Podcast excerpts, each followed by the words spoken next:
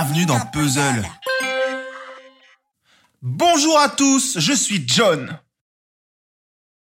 Et euh, ouais, il y a pas Zen. Cette semaine, il y a pas Zen parce qu'en fait, il avait un problème, il est parti faire un test Covid et depuis, je l'ai plus jamais revu et mm, non, déjà cette blague est un peu de mauvais goût et Zen va très bien. C'est juste que euh, pour être tout à fait honnête et transparent avec vous, j'ai eu un petit accident, rien de grave, mais si vous voulez tout savoir, en fait, j'ai sauvé une vie humaine, j'ai sauvé la vie d'un petit enfant. Je marchais dans la rue et là, je vois un, enfant euh, trop mignon qui se faisait agresser par quatre molosses aux dents euh, de, de, voilà, comme des tyrannosaures un petit peu. Voilà, ils avaient l'air affamés, furieux, les yeux rouges vifs. Voilà, ils voulaient en finir avec ce mioche, quoi. Donc voilà, moi, j'ai pas réfléchi, je me suis jeté dans la mêlée et puis bah au, au, au prix d'un combat acharné, j'ai sauvé, j'ai pu sauver la vie humaine de cet enfant très mignon.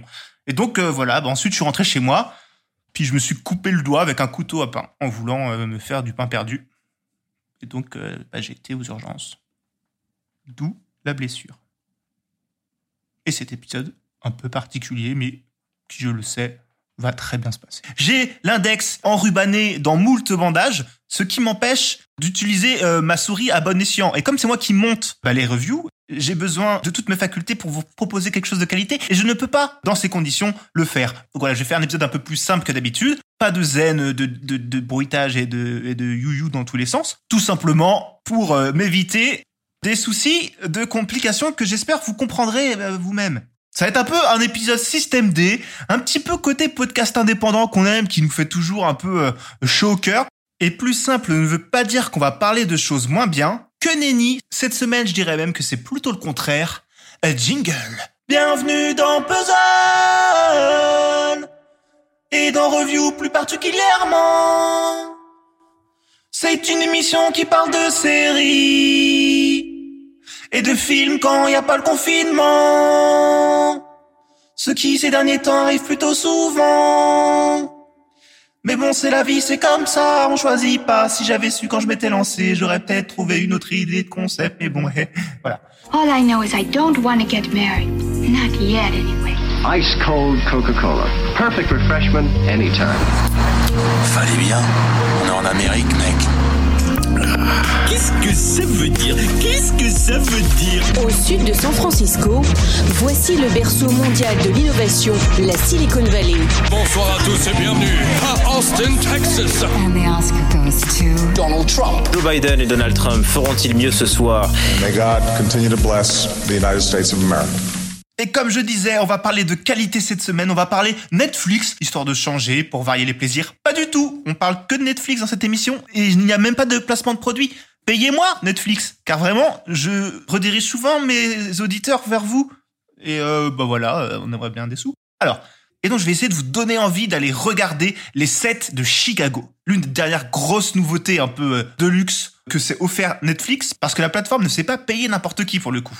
Le film est réalisé par Aaron Sorkin et pour les profanes, ou pour Zen, si jamais tu écoutes cet épisode, Aaron Sorkin, c'est l'un des scénaristes contemporains les plus réputés de l'Hollywood. De, de, tout l'Hollywood, c'est lui. C'est le roi du dialogue, de la punchline. Et évidemment, c'est tout à propos dans un film où la majorité du cadre se place dans un procès, durant un procès. Son art a évidemment tout le loisir de s'exprimer.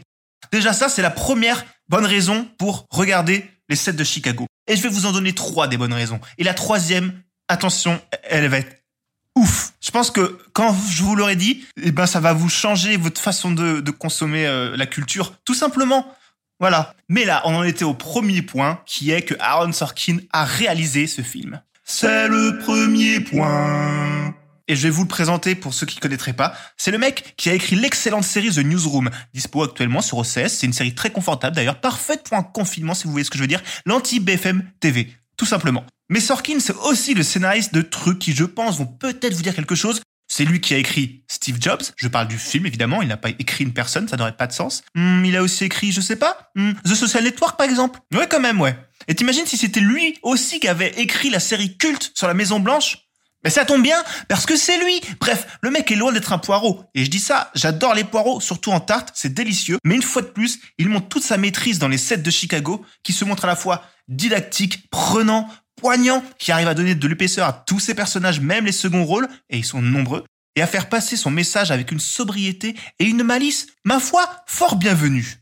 Et en tant que réalisateur, c'est pas non plus une carotte, le gars. Aujourd'hui, on va faire des analogies de légumes, hein, il faut le savoir. Il signe ici son deuxième film après le chouette Le Grand Jeu, qui est aussi disponible sur OCS et qui est du coup euh, chouette, comme je viens de le dire. Alors dans cette production Netflix, la réalisation est peut-être un peu moins ambitieuse que son premier film, sans doute que le budget n'était pas le même non plus, mais toujours aussi malicieuse et toujours au service de sa narration. Et le casting, le casting, ça pourrait être un point pour vous donner envie à lui tout seul. Joseph Gordon-Levitt, Sacha Baron Cohen, Michael Keaton, si on veut s'en tenir aux noms les plus clinquants, mais tout le reste du cast est incroyable. Mais laissez-moi plutôt vous parler du deuxième point. Deuxième point qui va vous donner envie.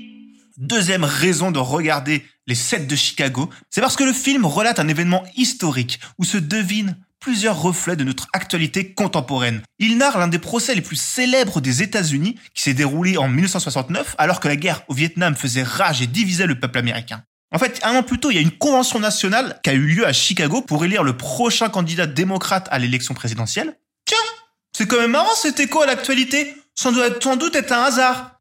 Mais il y a eu des manifestations importantes qui se sont formées dans les rues de la ville et qui ont aussitôt été réprimées de manière violente par les forces policières. Tiens, c'est quand même marrant, c'était quoi l'actualité? Ça devait être un hasard aussi, aussi. Par la suite, sept des organisateurs de la manifestation, les fameux Chicago Severn, sont menés devant le juge par le gouvernement fédéral car ils sont accusés d'avoir prévu et dirigé, organisé ces débordements. Et puis il y a aussi un autre gars qui est là de manière un peu arbitraire, Bobby Seale, un afro-américain, accusé à tort et jugé de manière hmm, scandaleuse, on peut le dire. Tiens, c'est quand même marrant.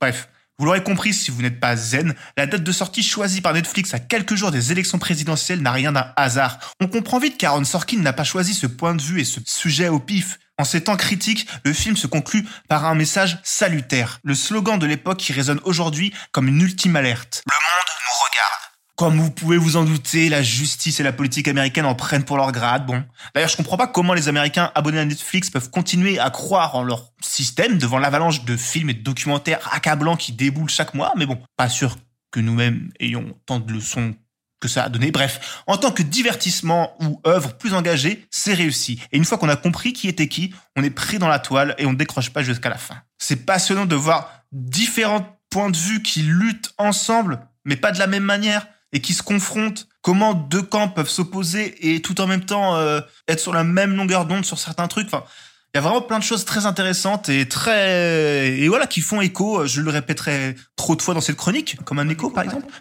Excellent. Blague à notre situation actuelle. Bref, regardez les sets de Chicago. Et alors oui, le troisième point. C'est le troisième point. J'ai oublié la mélodie. Eh bien, le troisième point, attention, ouvrez grand vos oreilles, mettez vos casques, montez le volume. La troisième raison qui doit vous pousser à regarder les sets de Chicago, c'est tout simplement une œuvre insensée. Mais que dis-je que oui Mais non, réveille-toi, Jack, ce n'est qu'un rêve, une chimère. Bref. Et c'est pour ça, mes amis. Oula, un petit problème de micro.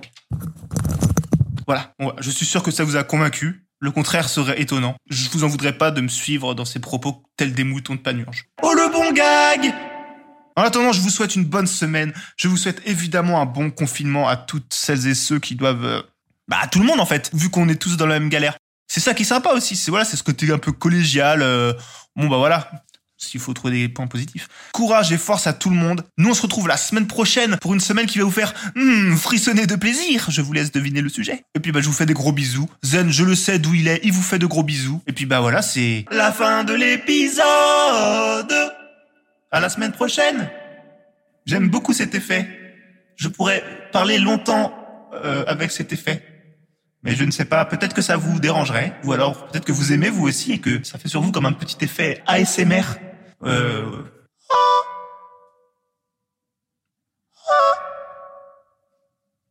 Bah, ça vous fait un truc ou pas, pas du tout?